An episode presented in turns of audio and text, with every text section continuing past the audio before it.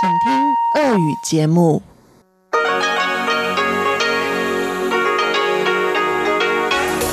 В эфире Международное радио Тайваня.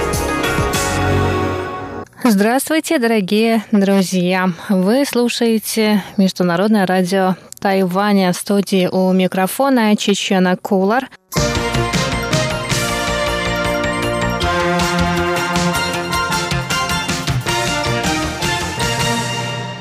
Сегодня 26 июля, пятница, и в ближайший час в часовой программе передач вы услышите выпуск главных новостей этого дня и передачи Азия в современном мире с Андреем Солодовым, экскурсия на Формозу с Марией Ли и ностальгия с Лилией У.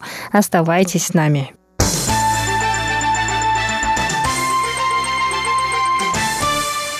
А мы начинаем выпуск новостей. Тайваньская кулинарная выставка открылась 26 июля в Тайбэе. Пространство выставки поделено на пять тематических зон, в которых представлены деликатесы из Тайваня и других стран мира. Вице-президент Тайваня Чен Дзянжэнь выступил с речью на открытии выставки, пообещав тайваньцам, что правительство обеспечит высокое качество продуктов питания на Тайване. Во-первых, мы гарантируем, что тайваньская еда будет вкусной. Во-вторых, тайваньская кухня получила международное признание. В этом году в путеводителе Мишлен упомянуты не только рестораны высокого класса, но и 58 мест общественного питания, цены в которых народные. Даже уличные закуски соответствуют международным стандартам. В-третьих, в этом году мы стали лучшей не мусульманской страной, наиболее дружелюбной к исповедующим ислам. 旅游地点之一。В настоящее время на Тайване существует более 200 ресторанов сертификации халяль. В этом году на выставке особое внимание было уделено продуктам питания, соответствующим стандартам халяль. Чейн также добавил, что в последнее время молочный чай с жемчужинами из тапиоки стал особенно популярным в Японии. Однако он подчеркнул, что настоящий чай с жемчужинами можно попробовать только на Тайване.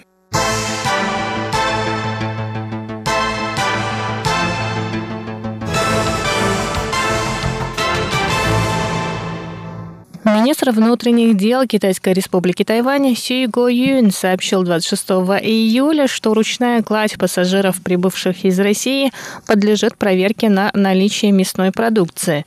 Ранее Совет по делам сельского хозяйства Тайваня объявил о включении России в список стран, в которых обнаружены случаи африканской чумы свиней. Национальное миграционное агентство Тайваня подготовило информационные плакаты, сообщающие прибывшим пассажирам о штрафах, если в их багаже будет найдена мясная продукция. Руководитель тайваньского МВД добавил, что в июле опасность эпидемии африканской чумы свиней на Тайване стала выше. Он призвал сотрудников пограничных служб тщательно проверять багаж прибывающих пассажиров, чтобы защитить местное сельское хозяйство. Напоминаем, что в случае обнаружения в багаже мясной продукции, колбасы, сосисок, бекона, сала и тому подобного, пассажира штрафуют на сумму от 200 тысяч новых тайваньских долларов, если это первое нарушение, и до 1 миллиона за многократное нарушение. В случае невозможности оплатить штраф пассажиру будет отказано во въезде на Тайвань.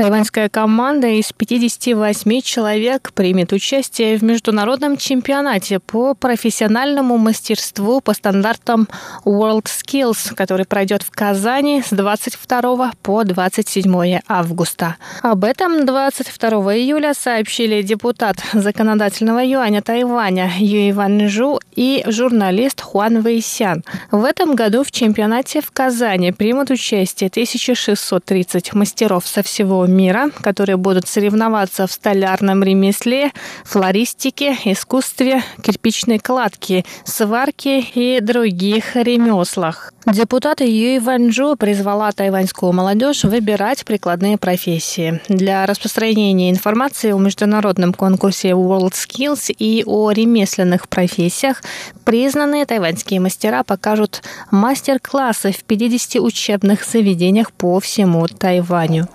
Журналист Хуан Висян отправится в Россию для освещения этих соревнований. Он сказал, что мечтой предыдущих поколений тайваньцев было стать врачом или бухгалтером. Однако сейчас обществу необходимо показать молодежи, что помимо престижных профессий существует огромное количество других не менее интересных.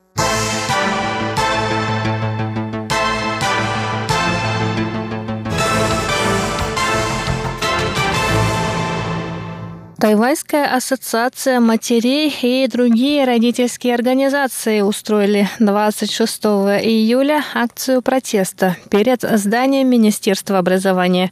Они считают, что решение руководства старшей школы Банчау разрешить мальчикам носить юбки ошибочно. Напоминаем, что 22 июля руководство этой школы заявило, что с нового учебного семестра мальчики могут приходить на занятия в юбках из школьной униформы. С такой инициативой выступили старшеклассники, учащиеся в школе Банчау, и руководство их поддержало. Представители родительских ассоциаций, пришедших на акцию протеста, считают, что в настоящее время все выступают за свои права, но мало кто говорит об обязанностях. В Минобразование призвали родителей уважать решение школы Банчау и старшеклассников. Изменение правил школьной формы в этой школе прошло демократическим путем и после обсуждения этого вопроса с учениками и их родителями.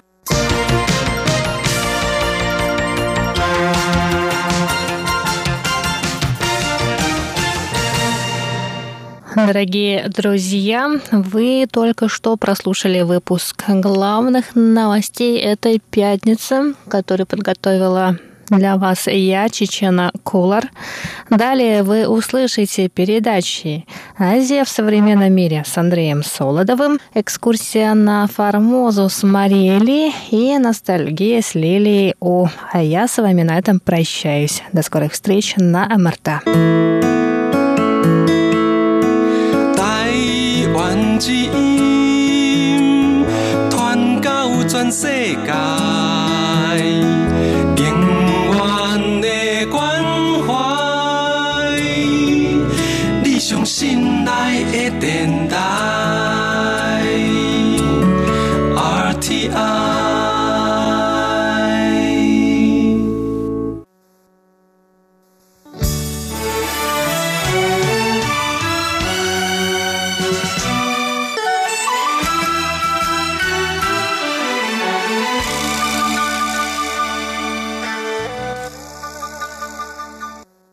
Здравствуйте, дорогие слушатели Международного радио Тайваня.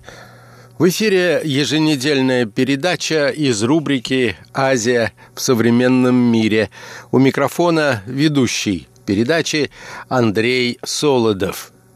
Как вы, очевидно, знаете, дорогие друзья, в последнее время опасно обострились взаимоотношения между Соединенными Штатами Америки и Ираном. Это стало очевидным после прихода к власти новой американской администрации во главе с Дональдом Трампом – который, кажется, готов пойти на любые меры для того, чтобы заставить иранское руководство следовать указаниям из Вашингтона.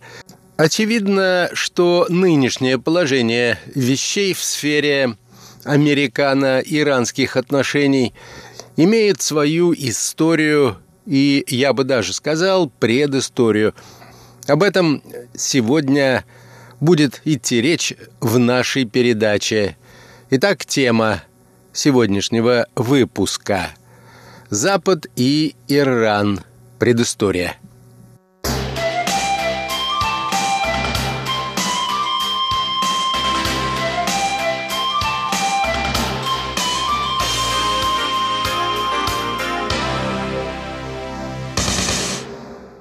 Ситуация, которая складывается в настоящее время на Ближнем Востоке, напоминает период перед грядущим вооруженным столкновением. Иран сбивает американские беспилотники, английские военно-морские силы захватывают иранский танкер, и в ответ на это в сущности говоря, иранские вооруженные силы захватывают танкер, на этот раз британский. Иран совершил очень большую ошибку.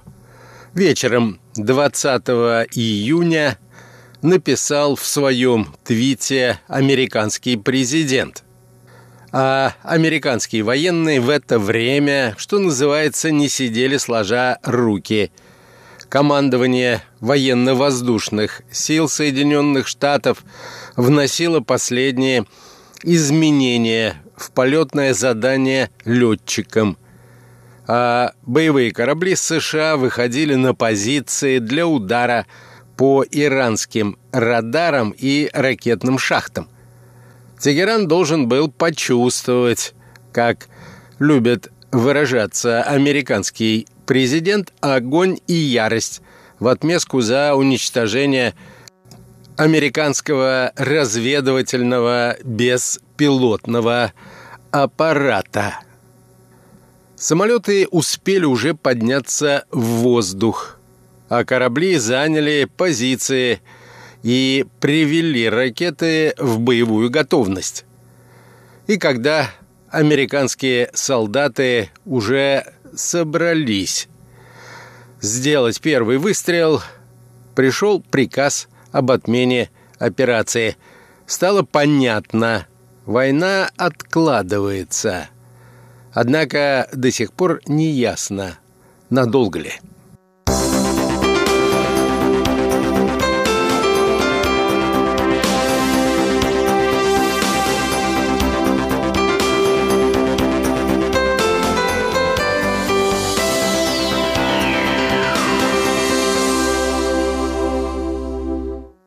Америка – это большой сатана, раненый змей.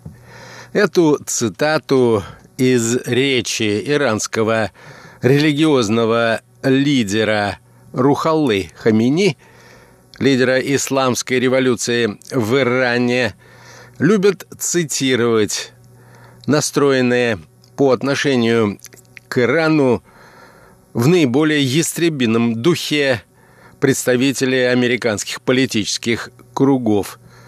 Они указывают на врожденную нелюбовь современной Исламской республики к американцам и их ценностям. И говорят не зря, хотя у этой так называемой нелюбви, конечно, есть объективная причина – обнаружить которую можно в предыстории взаимоотношений между Западом и Ираном. Напомню, что в годы Второй мировой войны Советский Союз и Великобритания оккупировали Иран, свергли с престола Шаха. Он казался им настроенным слишком прогитлеровски – и на троне оказался его сын Мохаммед Реза Пехлеви. Ему было вменено в обязанность обеспечить беспрепятственный транзит грузов военного назначения через территорию Ирана в СССР. Этим путем, в частности, поставлялась значительная часть американских грузов по Ленд-Лизу. После завершения Второй мировой войны американцам удалось практически полностью вытеснить из Ирана ослабевшую Великобританию. А молодой шах прочно вошел в орбиту американского влияния. Израиля тогда еще не было, а создание еврейского государства – было объявлено лишь в 1949 году. и Иран стал одним из основных ближневосточных форпостов Соединенных Штатов. В пользу такого положения свидетельствовала и длинная сухопутная граница с Советским Союзом и статус региональной державы, претендовавшей на гегемонию. Пехлеви отошел от авторитарных порядков своего отца. Оппозицию перестали преследовать. В стране появился демократически избранный парламент.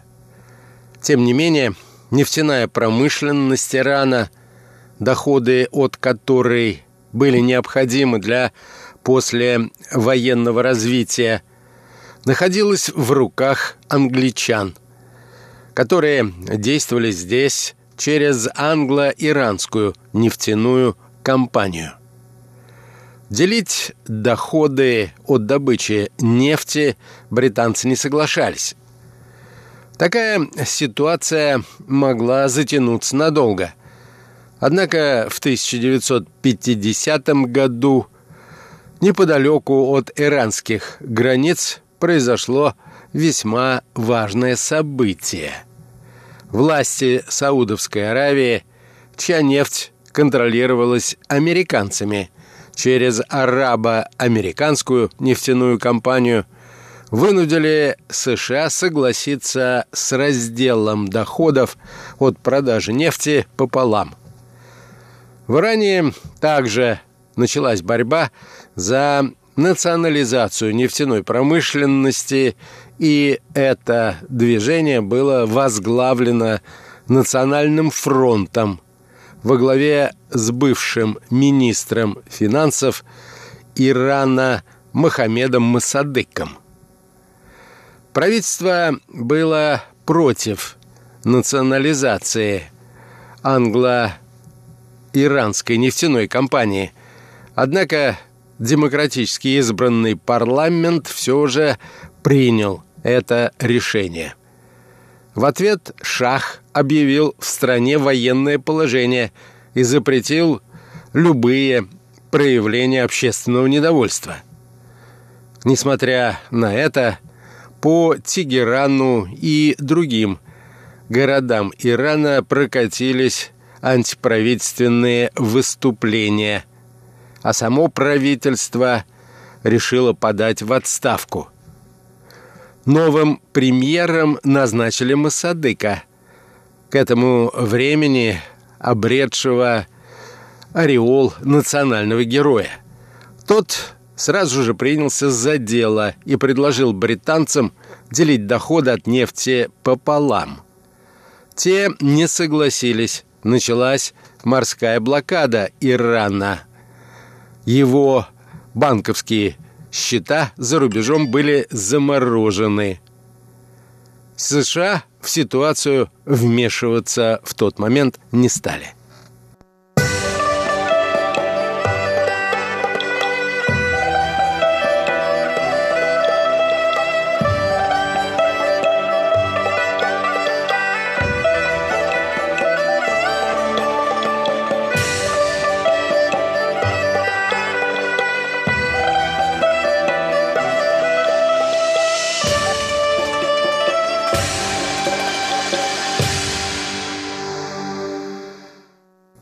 В итоге в Иране наступил серьезный финансовый кризис, для преодоления которого Массадык все чаще прибегал к использованию чрезвычайных полномочий и к репрессиям в отношении своих политических оппонентов.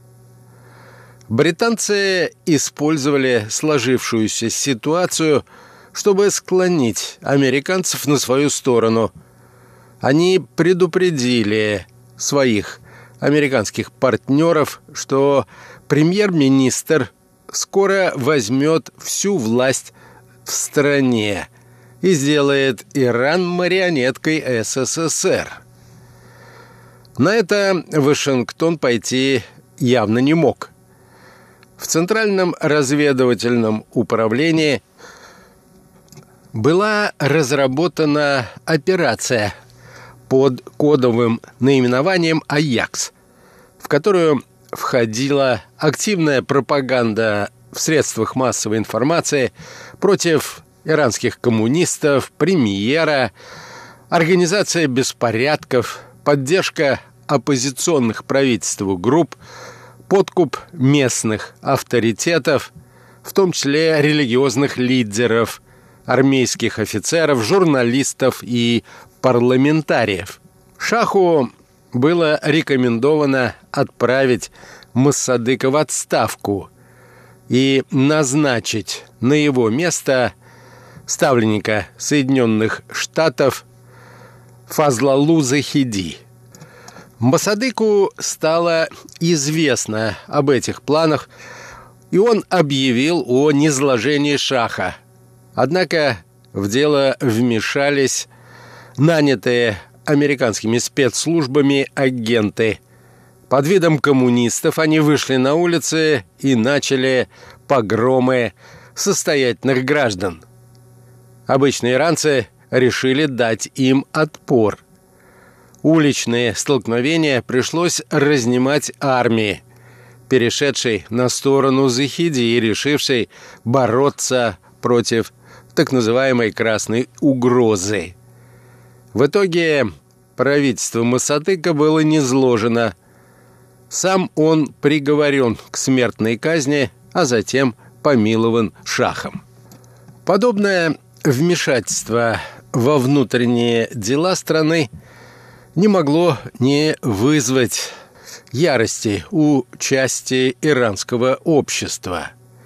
Было очевидно, чьи интересы отстаивает шах – тем более, что решение о национализации нефтяной промышленности было отменено.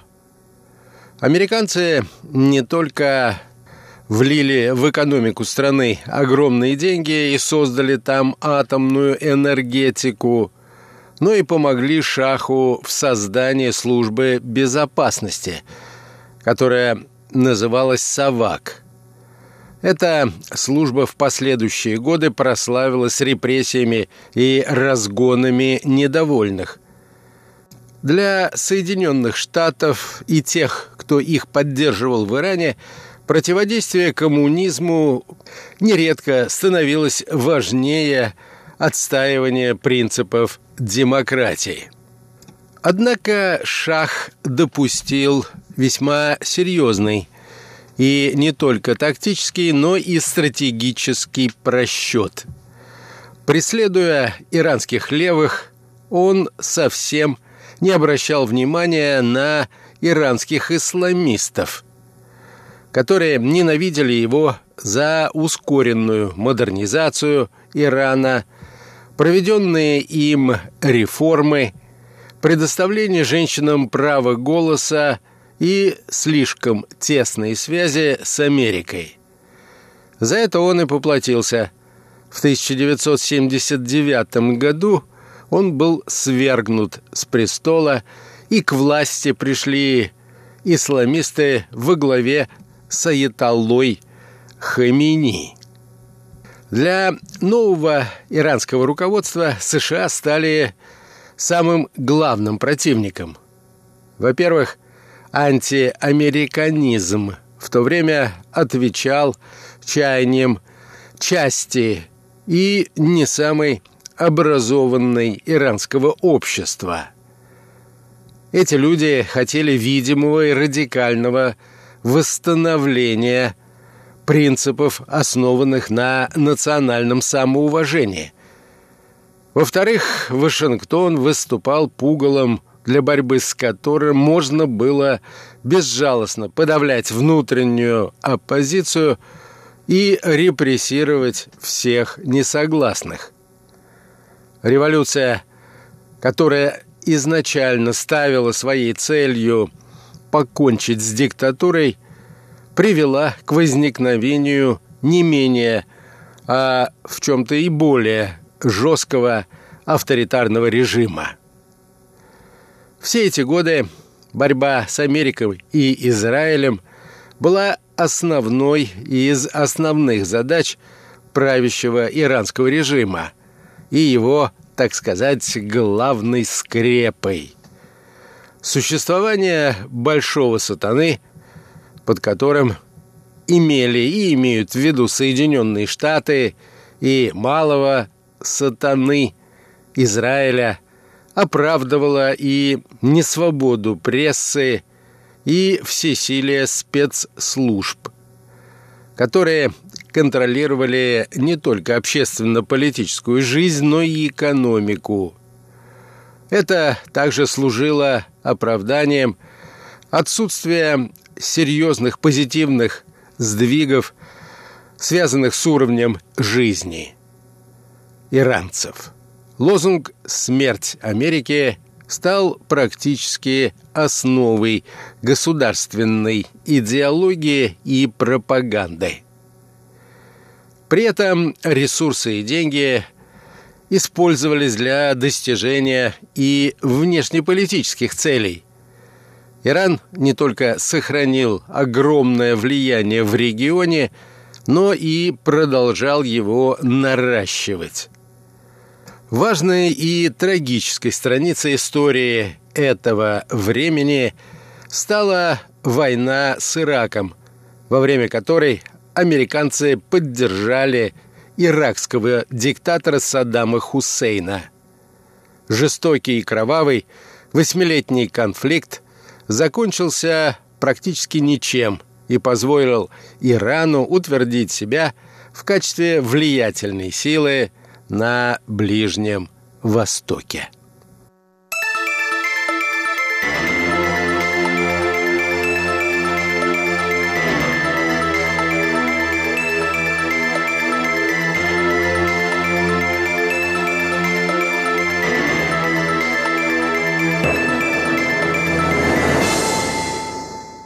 На этом, дорогие друзья, позвольте мне завершить нашу сегодняшнюю передачу. Мы говорили о предыстории противостояния между Западом и Ираном. Однако предысторией дело не ограничивается. Нужно говорить и об истории, и о современном состоянии этого конфликта. Однако об этом в нашей следующей передаче. Сегодняшний выпуск, как обычно, подготовил и провел Андрей Солодов. Всего вам доброго, дорогие друзья. Будьте здоровы, берегите себя и до новых встреч на наших волнах.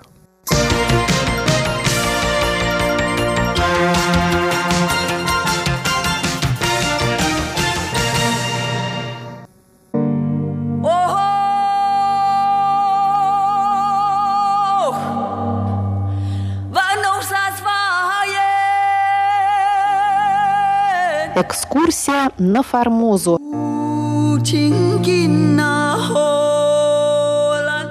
Программу Международного радио Тайваня продолжает 17-я передача из цикла «Экскурсия на Формозу».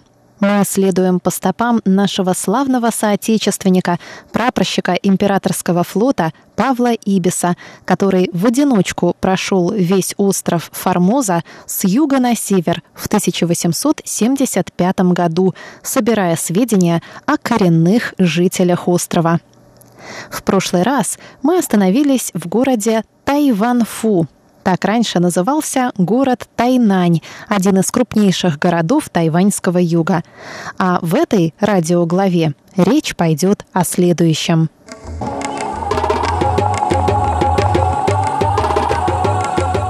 Из Тайванфу в Лакули – Хакка, племя Бантауранг –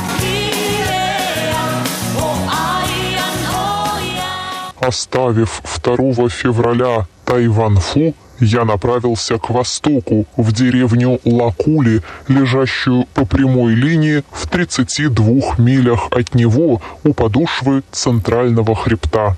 Этот переход, самый трудный из всех, занял слишком два дня. В полдень четвертого я прибыл в Лакуле. Везде по дороге праздновали еще Новый год – Живописные процессии с музыкою и пением встречались нам часто. Разодетый по-праздничному, народ гулял по полям или сидел на могилах своих предков. Перед храмами вечером жгли фейерверки. В самих же храмах двигался народ, занимавшийся разговорами, курением табаку и жеванием бетеля, который продавался тут же вместе с фруктами и пирожками. Храмы, по-видимому, заменяют здесь клубы. Другого от них, впрочем, и не требуется соединять по временам народ для взаимных удовольствий после трудов, чтобы поддерживать единодушие. Вот их главное назначение.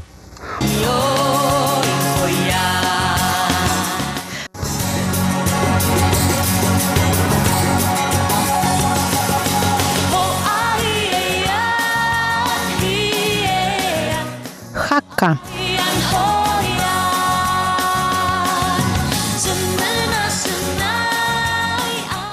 Восточная часть этих гор обитаема народом Пепо, а западная преимущественно китайцами, между которыми видел я нескольких субъектов с большими прямыми глазами, большой бородой и чертами лица почти индогерманской правильности. Но цветом кожи они темнее обыкновенных китайцев. Их называют хакка – Происхождение их, кажется, еще не определено. Некоторые говорят, что они обкитаевшиеся цыгане, другие, что аборигены южно-китайских гор, переселившихся издавна на Формозу. Женщины Хака не уродуют своих ног.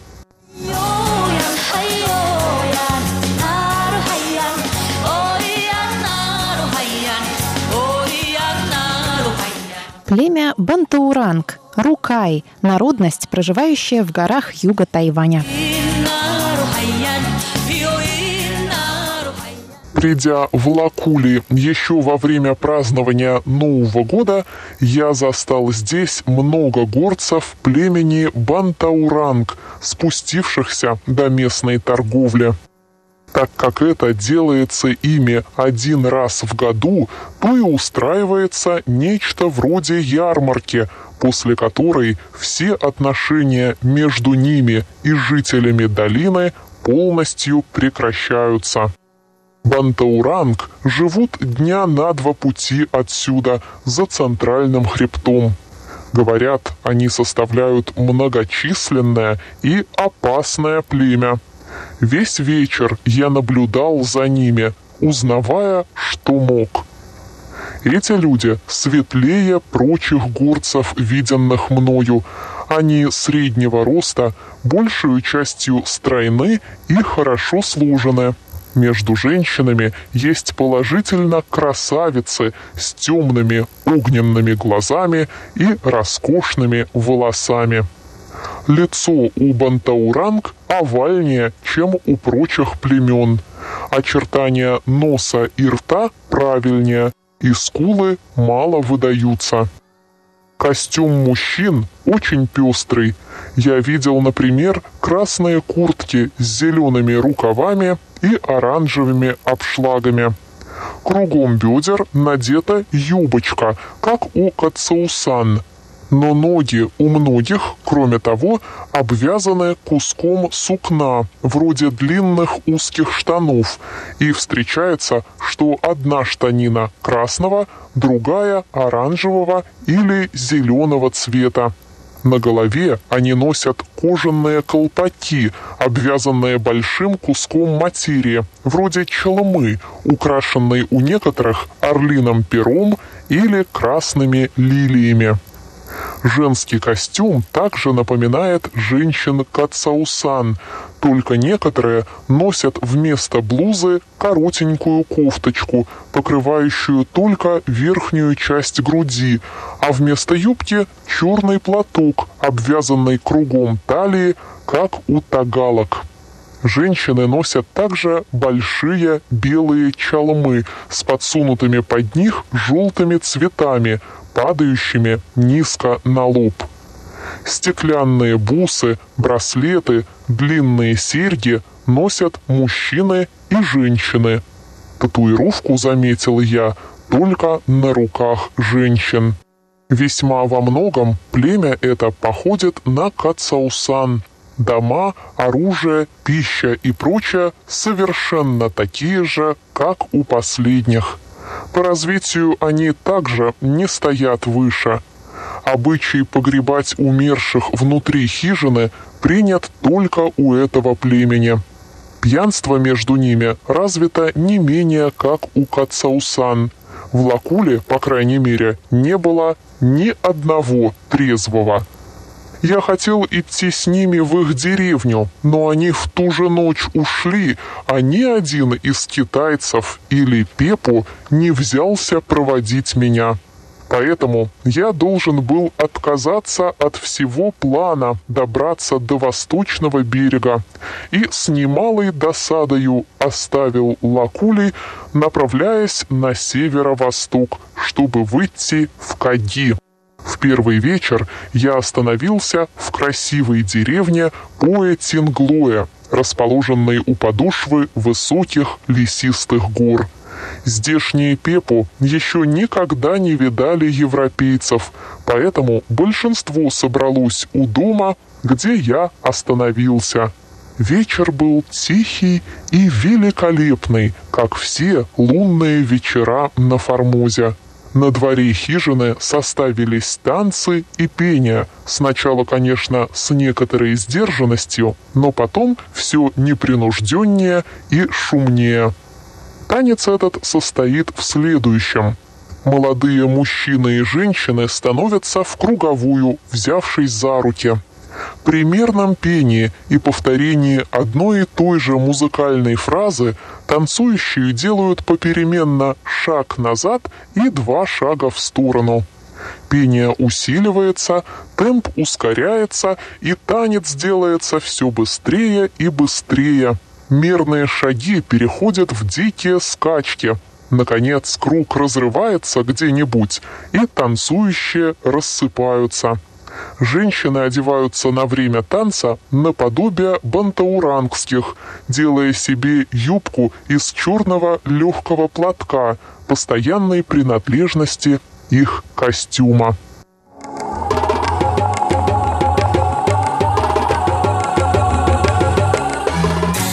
Уважаемые друзья, вы прослушали передачу «Экскурсия на Формозу» по одноименным запискам русского моряка и путешественника Павла Ибиса. Передачу подготовила и провела Мария Ли. Всего вам доброго и до новых встреч!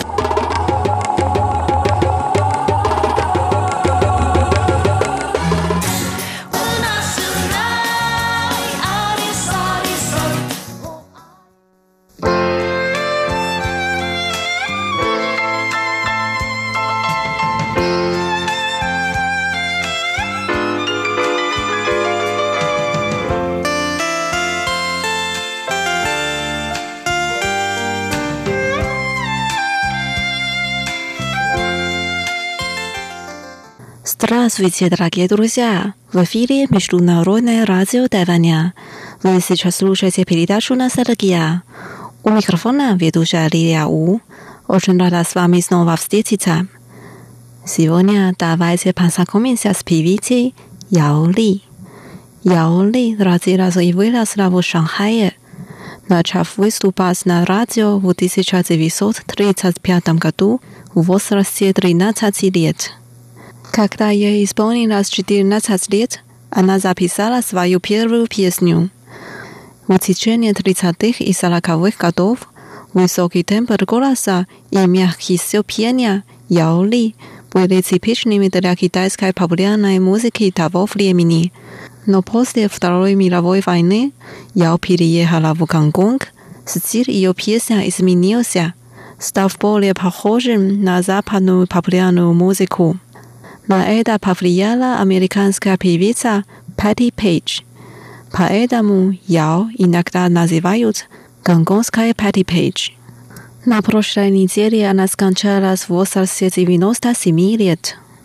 Сегодня давайте послушаем ее песни и вспомним эту замечательную певицу.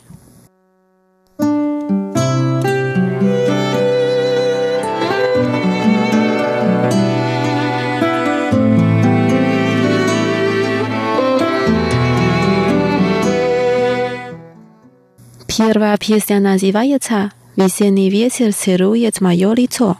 «Чун фон вен лен». В песне так поется «Я встаю рано, чтобы встретить весну. Пусть весенний ветер дует, тихонько целует мое лицо». thank you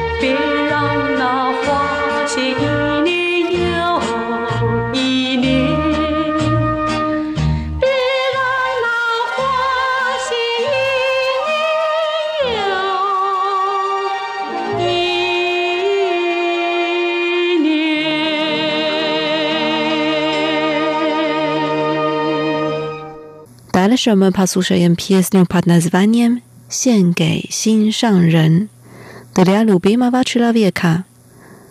Она так поет. «У меня есть ярко-красное сердце, и хочу отдать его. Оно просто и свято, и есть в нем горячие страсти».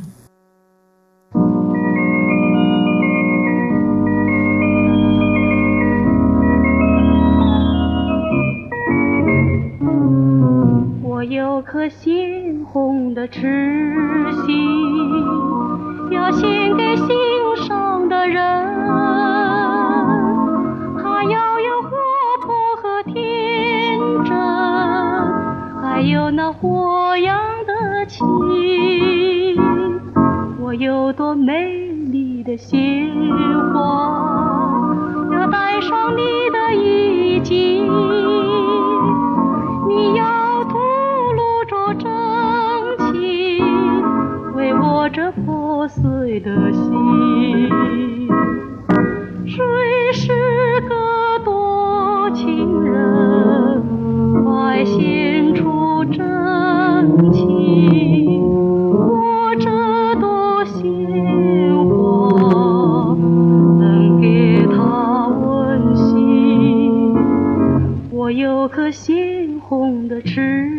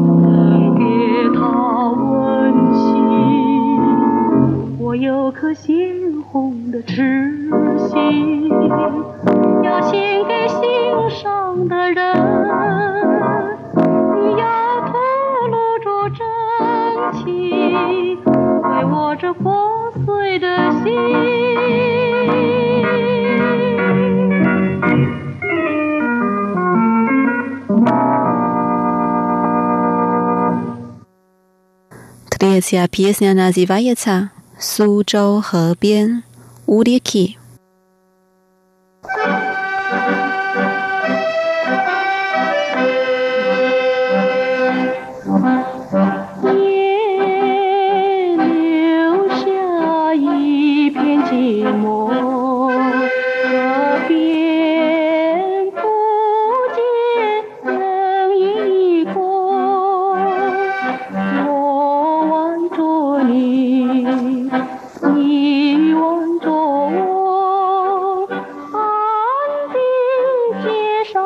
来往道中。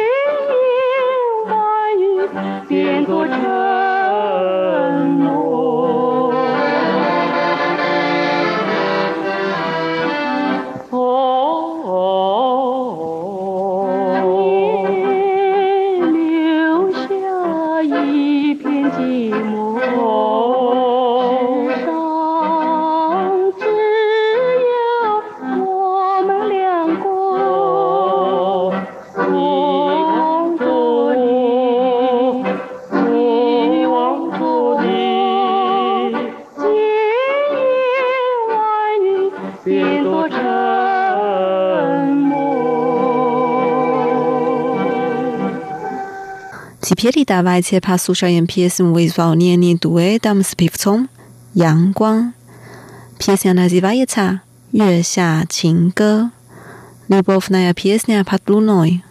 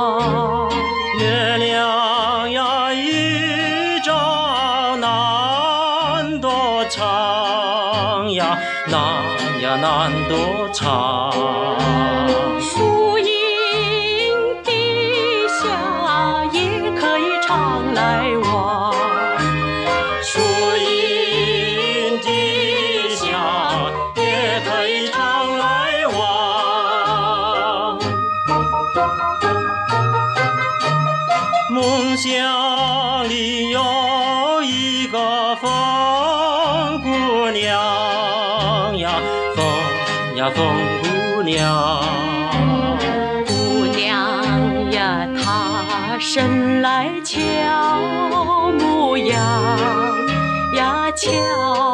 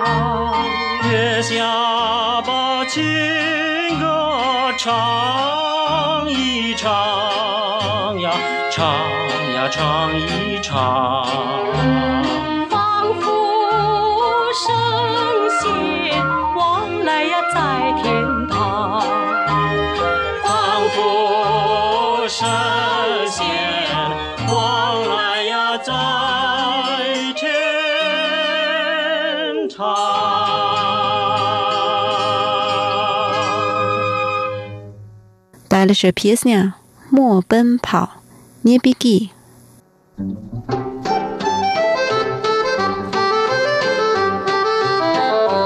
你这姑娘说大不大你说小不算小劝你乖乖要学妇道不要像头小野马小心谨慎莫奔跑你这姑娘人家都说你聪有礼貌，劝你乖乖别学胡闹，不要像头小野猫，小心谨慎莫奔跑。假如不听劝告，只怪我老套。你若每天乱搞，到处奔跑，烦恼就会到。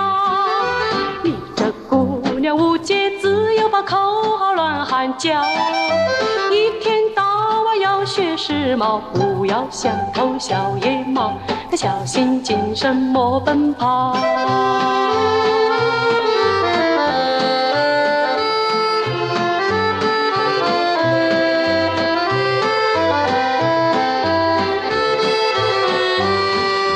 你这姑娘说道，说小不算小，劝你乖乖要学妇道，不要像头小野猫，小心谨慎莫奔跑。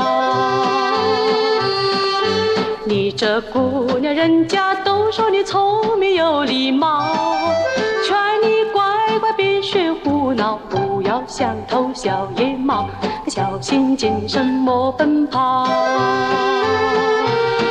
假如不听劝告，只怪我老头。你若每天乱搞，到处奔跑，烦恼就会到。你这姑娘无节自由，把口号乱喊叫，一天到晚要学时髦，不要像头小野猫，小心谨慎莫奔跑。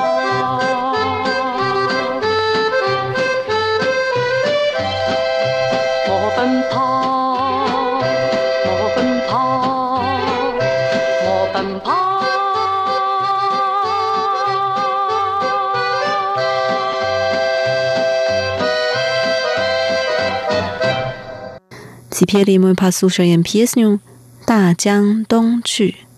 Летать сейчас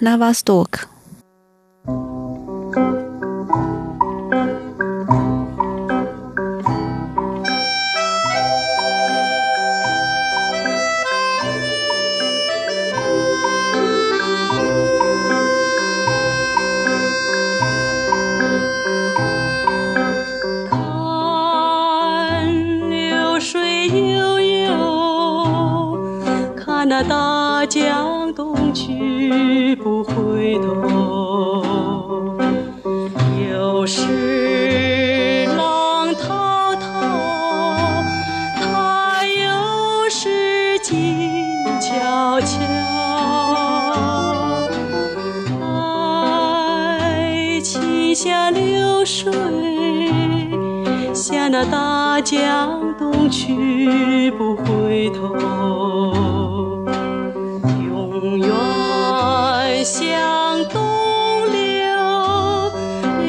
我曾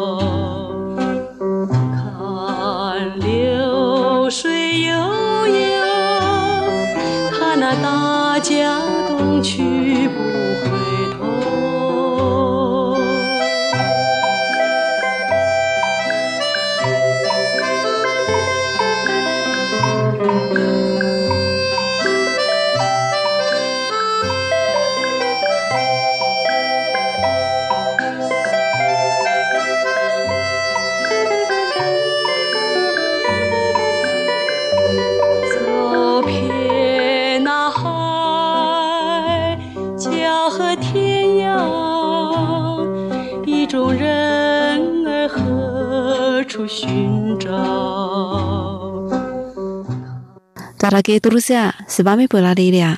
Давайте увидимся через неделю. Желаю вам хорошего настроения. Пока.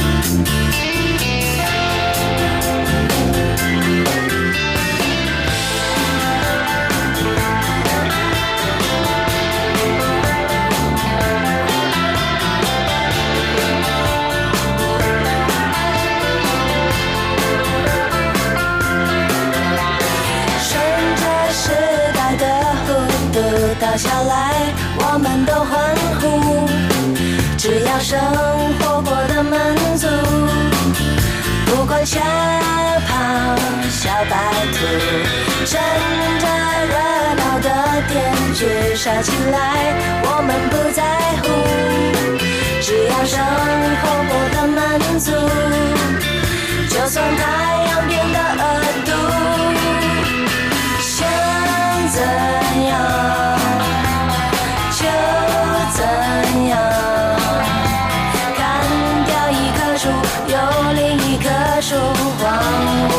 起舞。